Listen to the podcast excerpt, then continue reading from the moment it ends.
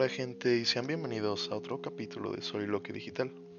El día de hoy hablaremos de la muerte y el duelo y qué se puede hacer en este complicado proceso.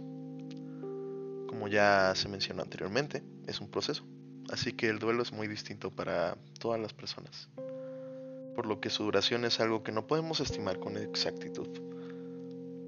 La verdad es que hay quienes tienen un duelo más prolongado y otros de menor duración hay muchas cosas y muchas verdades crudas respecto al duelo y la muerte.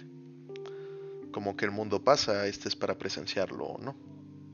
Así que que exista una muerte no va a evitar que tengamos que levantarnos al día siguiente para el trabajo.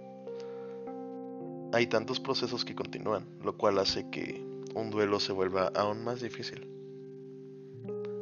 La cosa es que la vida es movimiento y siempre ha sido así. Hay muchas cosas con las que tenemos que estar en acuerdo y sintonía. Estas verdades de que no importa quién muera, el mundo va a seguir. Otra cosa importante es cómo ayudo a alguien que está sufriendo, está pasando o está experimentando esta etapa de duelo. La verdad es que esto depende, ya que hay muchas formas en cómo las personas lidian con el sufrimiento. Hay quienes prefieren estar aislados de todos hasta que superen esta etapa. Para este tipo de personas lo mejor que podemos hacer es serles de sombra, mostrarles que estamos ahí sin invadir su espacio. Y hay otro tipo de personas, las que después de una pérdida prefieren estar contándole a todos cómo se sienten o con una persona bastante íntima. Por lo que lo que debemos hacer en esa situación es escucharle todo lo posible y hacerle saber que no vamos a juzgar, a juzgar nada y le vamos a permitir expresarse. Vamos a hacer esta especie de desahogo para que suelte todo lo que lleva ahí dentro.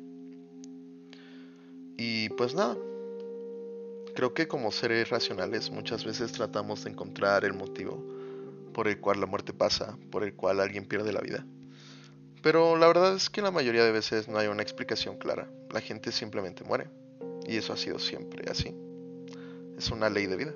No hay una razón cósmica, no hay una razón de si hubiera hecho esto antes, si hubiera detenido tal cosa. La vida no funciona así. No soy una persona creyente de la reencarnación. Al menos desde un sentido budista, de vamos a revivir y vamos a ser este animal o vamos a ser esta persona. Pero hay un argumento bastante interesante, que al menos desde un sentido molecular, todo regresa a la Tierra Así que técnicamente existe este tipo de reencarnación más científica.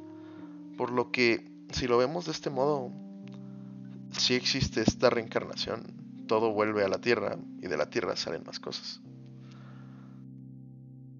La verdad es que la muerte duele por muchos aspectos. Uno de ellos es el hecho de que se afecta a una rutina establecida, de la que no teníamos en cuenta las personas que la conforman. Tienes a alguien que forma parte de esta rutina pero no sabes lo importante que es hasta su muerte.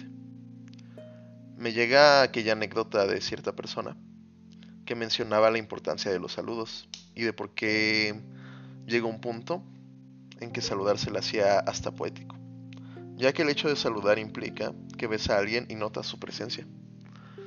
Por lo que desde sus palabras él estaba notando la presencia de alguien, y aunque no lo dijera, todo eso significaba que al decirle un simple hola, él notaba su presencia y estaba feliz de que estuviera vivo, de que estuvieran compartiendo ese momento. Y no lo sé, fue algo cotidiano que de repente obtuvo un gran significado. Y creo que sirve para ejemplificar este punto. Algo que puede servir para un buen duelo es prepararse para antes de que este ocurra empezar a disfrutar a tus mascotas, empezar a disfrutar a tu familia, a tu pareja, a todas las personas que conoces. Preguntarte si estás viviendo en automático o si sí estás respetando, dignificando y amando a las personas que están contigo. Las personas que le dan esa chispa a tu rutina. Así que debemos aprovechar bastante este momento y las personas que lo conforman. Si puedo resumir todo esto en una frase, sería la frase de un manga que me gusta bastante, del mismo autor de Pum Pum, Inio Asano. Se llama Solanin Esta obra habla sobre una pareja, sobre música, sobre qué hacer con tu vida y sobre la muerte. Hay muchos momentos muy importantes, pero no quiero spoilear mucho, por lo que dejaré que la frase que me marcó bastante de este manga es que la mejor forma de honrar la muerte es viviendo. No hay mejor forma de, de hacerle honor a alguien que murió que viviendo. Tienes que vivir tu vida. Tienes que hacer lo más que puedas con ella. Eso, eso habla a mí en muchos niveles. Y me gustaría acabar este podcast leyendo un fragmento de la canción de Solanin que aparece en el manga homónimo. Y estaba así. El cielo está lleno de malentendidos. La vida siempre llena de despedidas. Se asomó un poco a nuestro futuro, pero solo para decir adiós. Si hubiera hecho eso aquel día, pero no puedo viajar al pasado. Ahora vive otra persona en mi antiguo departamento. Las palabras hirientes que me decías y el tiempo, el café helado del crudo invierno, la larga bufanda de siete colores. Corro por los callejones mientras lo recuerdo. Si esta insulsa felicidad durara hasta el otoño, las malas semillas terminarían dando retoños, pero solo para decir adiós. No me importa decir adiós. Cuídate mucho donde quiera que vayas. Yo sabré cómo llevarlo.